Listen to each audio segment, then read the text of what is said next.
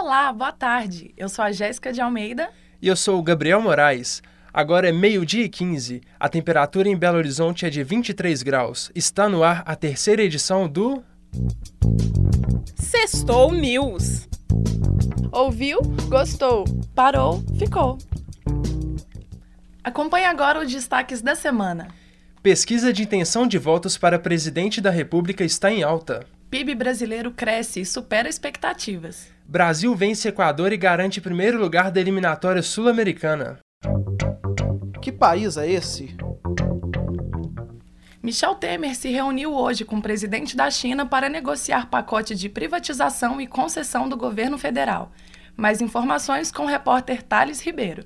A reunião entre os dois líderes aconteceu no icônico Palácio do Povo em Pequim e resultou ao todo em 14 acordos internacionais bilaterais e acordos privados. Entre eles, destacam-se a facilitação de vistos de turismo e negócios entre os países, acordo de coprodução cinematográfica, licenciamento da fase 2 da usina de Belo Monte, acordo para a construção do terminal de uso privado no Porto de São Luís, no Maranhão, criação do Fundo de Desenvolvimento da Agricultura e Siderurgia Brasileira, além da venda de ações das empresas brasileiras Camargo Correia e Rio Bravo. No domingo, Temer participará da cúpula do BRICS, bloco que reúne Brasil, Rússia, Índia, China e África do Sul, com a intenção de reforçar o pacote de concessões e privatizações. Repórter Thales Ribeiro de volta aos estúdios. Aguenta coração. PIB brasileiro cresce no segundo trimestre e supera a expectativa de especialistas. Explica o que está acontecendo, Adriano Kesley. Foi divulgado na manhã desta sexta-feira o resultado do PIB brasileiro registrou o crescimento de 0,2% no segundo trimestre de 2017. A alta acumulada no ano é de 0,3%. Voltando a crescer depois de 12 quedas seguidas, o setor de serviços e o consumo das famílias ajudaram na elevação do PIB. A indústria segue em queda, o setor retraiu 0,5% no período. Mesmo com um resultado tímido, o PIB superou a expectativa de analistas, como os das agências Reuters, que previam um crescimento de 0,1%, e da Fundação Getúlio Vargas, que falavam em queda de 0,24%. Mas economistas salientam que os resultados são pequenos e não se pode afirmar que o país superou o quadro de recessão. BH City. O Minas Centro, um dos principais centros de convenções de BH, será fechado para reformas. É isso mesmo, Liza Kester? Isso aí, as obras vão começar em janeiro de 2018 com intervenções no sistema hidráulico, de energia, ar-condicionado e telhado. A reforma será feita pela Codemig e acontece depois do governo do estado ter tentado, sem sucesso, transferir a gestão do local para iniciativa privada. Os eventos já agendados para setembro serão realizados normalmente, já aqueles programados para outubro em diante serão realocados para o Expo Minas. Depois da reforma, estarão disponíveis para locação apenas o auditório e o foyer. Os demais espaços serão disponibilizados mediante análise da Codemig. Ponte aérea. Estados Unidos e Coreia do Sul fazem manobras em fronteira das duas Coreias. E para mais informações, vamos à nossa redação com a repórter Anabela Mendes. As Forças Aéreas da Coreia do Sul e dos Estados Unidos realizaram exercício militar nesta quinta-feira com a simulação de bombardeios sobre alvos norte-coreanos em uma região próxima da fronteira entre as duas Coreias. As manobras, que aconteceram dois dias depois que a Coreia do Norte realizou seu último teste com um míssil que sobrevoou o território do Japão, foi uma exibição de força que demonstra a determinação dos Estados Unidos e da Coreia do Sul para fazer frente às provocações da Coreia do Norte. Placar Brasil vence o Equador, mantém 100% de vitórias com Tite e garante primeiro lugar da eliminatória sul-americana. E essa boa notícia quem nos traz é o repórter Rafael Dornas. A seleção brasileira pode comemorar o título simbólico de campeã das eliminatórias da América do Sul para a Copa do Mundo na Rússia. Com gols de Paulinho e Felipe Coutinho, a equipe de Tite superou o Equador por 2 a 0 na noite desta quinta em Porto Alegre e garantiu a primeira colocação no continente, com 36 pontos. O Brasil é o único país sul-americano classificado para a Copa até agora. E no outro lado do mundo, Japão garante vaga com uma rodada de antecedência. Conta mais pra gente, Hugo Labate. Nas eliminatórias asiáticas para o Mundial de 2018, o Japão bateu nesta quinta a Austrália por 2 a 0 e se tornou a quarta seleção a carimbar seu passaporte para a Rússia. Além da seleção japonesa, Brasil, Irã e o país sede já haviam se classificado. Na última rodada do torneio qualificatório, Arábia Saudita, Austrália, Emirados Árabes, Uzbequistão, Síria, Coreia do Sul e China ainda brigam pelas duas vagas restantes na Ásia, ou ao menos por um lugar na repescagem. Aqui na PUC. PUC São Gabriel é palco da Semana de Ciência, Arte e Política. Outras informações direto dos nossos estúdios com a repórter Cássia Almeida. Esta edição da Escape tem como tema Por que os, te os tempos estão mudando? O evento conta com conferências no turno da manhã e noite e com oficinas gratuitas destinadas à comunidade no turno da tarde. A programação prevê ainda feira de comida e artesanato, performances, intervenções artísticas e cortejo de abertura pelas ruas do bairro.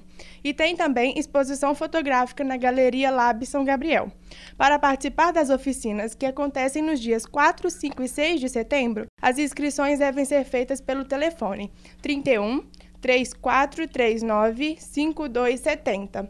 A programação completa está disponível no site pucminas.br/escape. Curso de cinema recebe comissão do MEC para reconhecimento. Fala aí, Luana Almeida. A visita acontecerá nos dias 4 e 5 de setembro. Os profissionais que compõem a comissão vão visitar laboratórios, salas de aula, conversar com professores, alunos e analisar documentos do curso de cinema. Papel e caneta.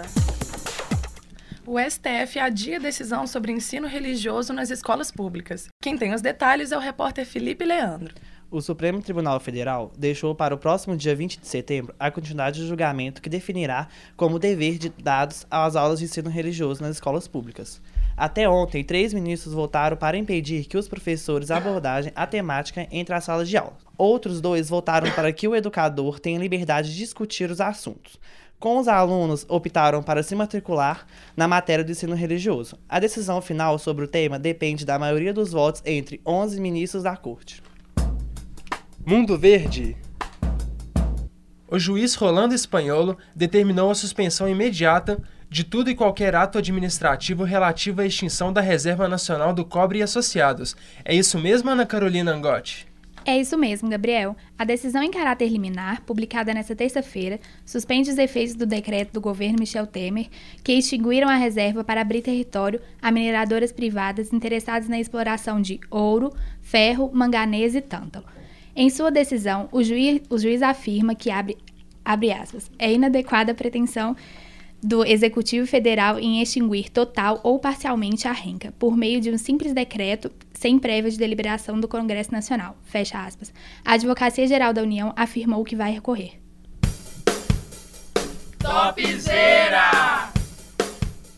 A última pesquisa de intenção de voto para a presidência da República está dando o que falar. Quem explica para a gente é o repórter Celso Lamonier.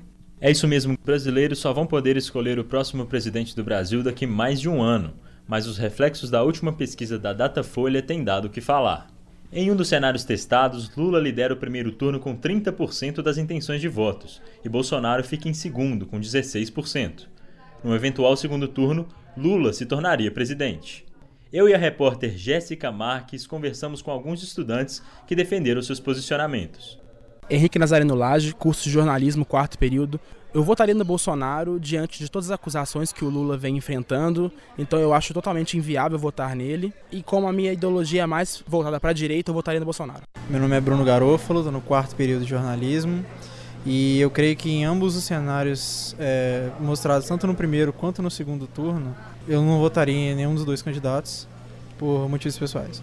É, meu nome é Lucas Leonídio, sétimo período, direito. Eu votaria no Lula por motivo de exclusão mesmo, porque as ideias do Bolsonaro são totalmente contra o que eu penso. Eu gostaria de uma terceira opção, mas o, no caso eu votaria no Lula por isso. Fim de legal. Arte e cultura. Parque Municipal recebe hoje o Festival Vibra, a partir das 7 da noite. A repórter Silvia Pires segue com mais informações. Com a promessa de reunir esportes, arte e música, o Festival Vibra traz a Belo Horizonte nomes como Lenine e Nação Zumbi, além de atrações locais, como o rapper Flávio Renegado e a orquestra atípica de Lhamas. O evento começa hoje e seguirá com atrações até domingo. Os ingressos, que variam entre 15 e 30 reais, podem ser adquiridos no site Simpla. A terceira Arte Minas começa hoje no Palácio das Artes. Detalhes com o repórter Ricardo Malagoli. A terceira edição do programa Arte Minas traz este ano o tema Não Quis o que estava no ar. Desta vez, os artistas selecionados foram Pe Pedro Moraleida, Rodolfo Lamounier, Desali e Marta Neves. As exposições distribuídas em quatro salas do Palácio das Artes apresentam obras críticas às convenções morais, políticas e sociais do nosso tempo. Um dos destaques é a artista Marta Neves. Professora dos cursos de jornalismo e publicidade da PUC Minas, ela apresenta uma exposição batizada Marta Neves, A Boca Pequena, Naturalmente. Suas obras podem ser vistas na Galeria Arlinda Correia Lima. Em suas criações, Marta utiliza objetos banais encontrados nas ruas da cidade ou em lojinhas populares panos de prata, alfinetes, faixas de rua ou pinturas na parede, compõem obras que abordam, com humor ácido e irônico, questões da vida em sociedade. A exposição no Palácio das Artes vai até o dia 19 de novembro. Os horários de visita são de terça a, a sábado, das 9h30 às 21 horas e domingo de 16 horas às 21h30. A entrada é gratuita. E esta foi mais uma edição do Sextou News. Edição Kaique Ribas e Rafaela Domingos.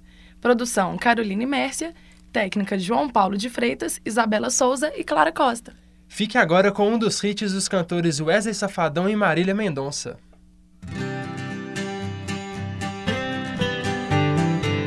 Hoje eu tenho certeza, se beber do trabalho, vou pra cima da mesa, me segurar que eu caio no chão.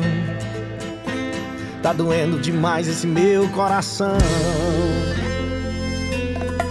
É que a saudade hoje veio de galera E trouxe o cheiro e o gosto da boca dela Tá facinho de eu fazer uma besteira copo vazio e o celular dando bobeira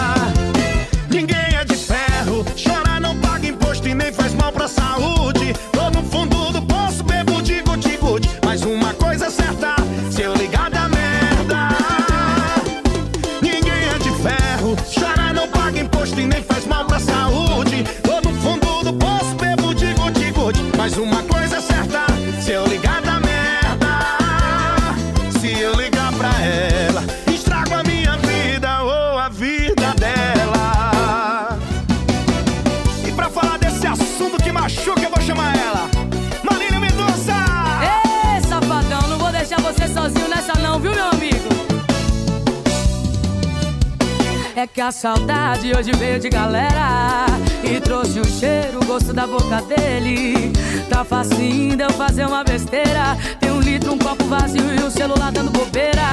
Ninguém é de ferro, chorar não paga imposto e nem faz mal pra saúde. Tô no fundo do poço, bebo de guti-guti Mas uma coisa é certa, se eu ligar da merda. Ninguém é de ferro, chorar não paga imposto e nem faz mal pra